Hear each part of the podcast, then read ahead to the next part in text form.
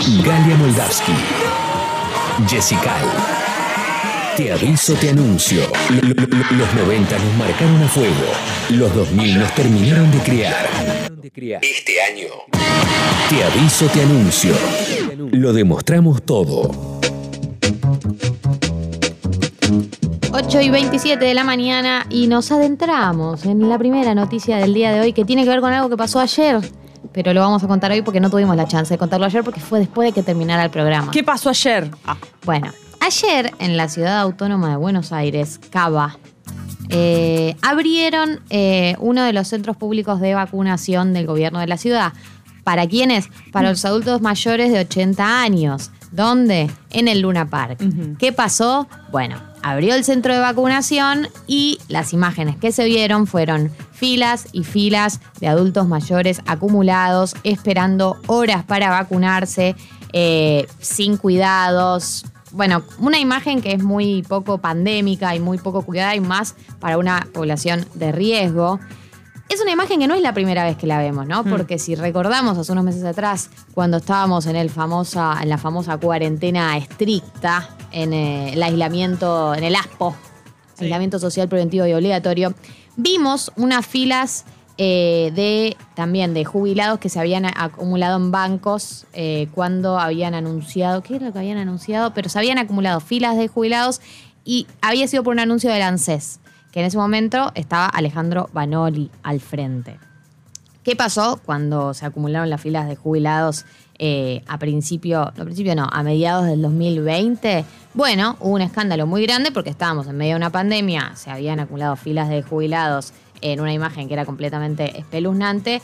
Eh, hubo un escándalo público que terminó con una denuncia penal a Alejandro, a Alejandro Banoli y al titular del Banco Central, Miguel Ángel Pese, y terminó con, ah, por, em, por el IFE. sí. El IFE estaban yendo a cobrar. Terminó con la renuncia de Banoli.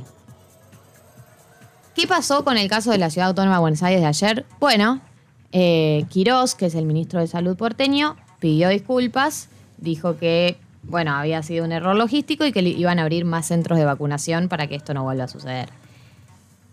A ver, para mí lo que pasó ayer fue grave, sí.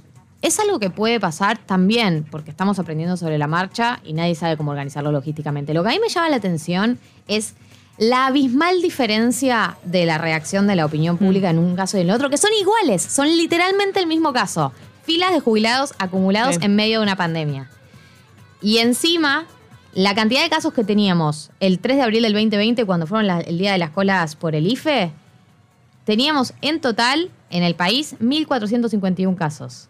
Hoy en día tenemos muchísimos más casos. O sea, la situación es muchísimo más grave. Y se supone que aprendimos cosas también. Se supone que aprendimos cosas. A mí lo que me llama la atención es. Quirós pidió disculpas. Para mí está bien el pedido de disculpas. Yo no quiero Sí. que renuncie Quirós. No me parece que esa sea la solución. Me parece que probablemente fue eso, un error de logística. El tema es, pidió disculpas y en dos días nos vamos a olvidar todos y esto sigue adelante. Me parece llamativo y me, pare- me pareció bastante fuerte la diferencia de cómo se reaccionó frente a un caso y frente al otro. O sea, uno de los dos terminó con una denuncia penal que fueron sobreseídos y la renuncia del titular del ANSES y este terminó con un pedido de disculpas y la próxima lo hacemos mejor. Digo, también para tener en cuenta con qué vara eh, Sí. nos indignamos y con qué vara no. Pero esto fue una imagen que se vio ayer.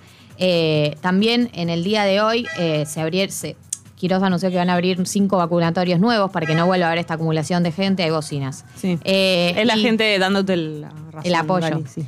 Eh, y eh, también el día de hoy arranca la vacunación a docentes y no docentes de escuelas públicas y privadas en la Ciudad Autónoma de Buenos Aires, lo cual me parece una gran noticia, porque están ahí poniendo el cuerpo todos los días para que vuelvan, para que vol- volvieran las clases, que arrancaron Sí. hace un par de semanas, eh, y para sostener toda esta estructura que es eh, la vida pospandémica, los cuidados, eh, las burbujas, un sacrificio enorme. Yo tengo muchísimas amigas docentes de acá, de Ciudad Autónoma de Buenos Aires, y el sacrificio que están haciendo es súper grande, el esfuerzo que hacen es súper grande. Así que me alegro que arranque también la vacunación para ese sector que está a cargo de sostener la educación. Además son un montón de grupos de chicos los que tienen, digamos, un docente tiene una cantidad de niños y de niñas infinito. Sí, no, bueno, ahora tienen grupos más chicos, Pero de igual, 15. como no es que son solo sus, digamos. No, sí, pues y hay muchas jornadas más largas porque son grupos más chicos, más días. Bueno, hay Hay otra noticia que me parece importante nombrar también, que es que hay nuevos incendios forestales en Río Negro y en Chubut.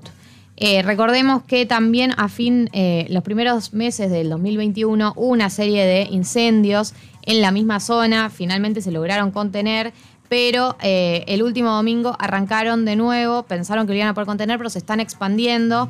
Hay cinco focos de incendio en la cordillera, en la provincia de Chubut, y se volvieron a activar en zonas de Lago Pueblo, en las afueras de Cholila, en la, zona, en la zona rural del Maitén, en las cercanías del Bolsón.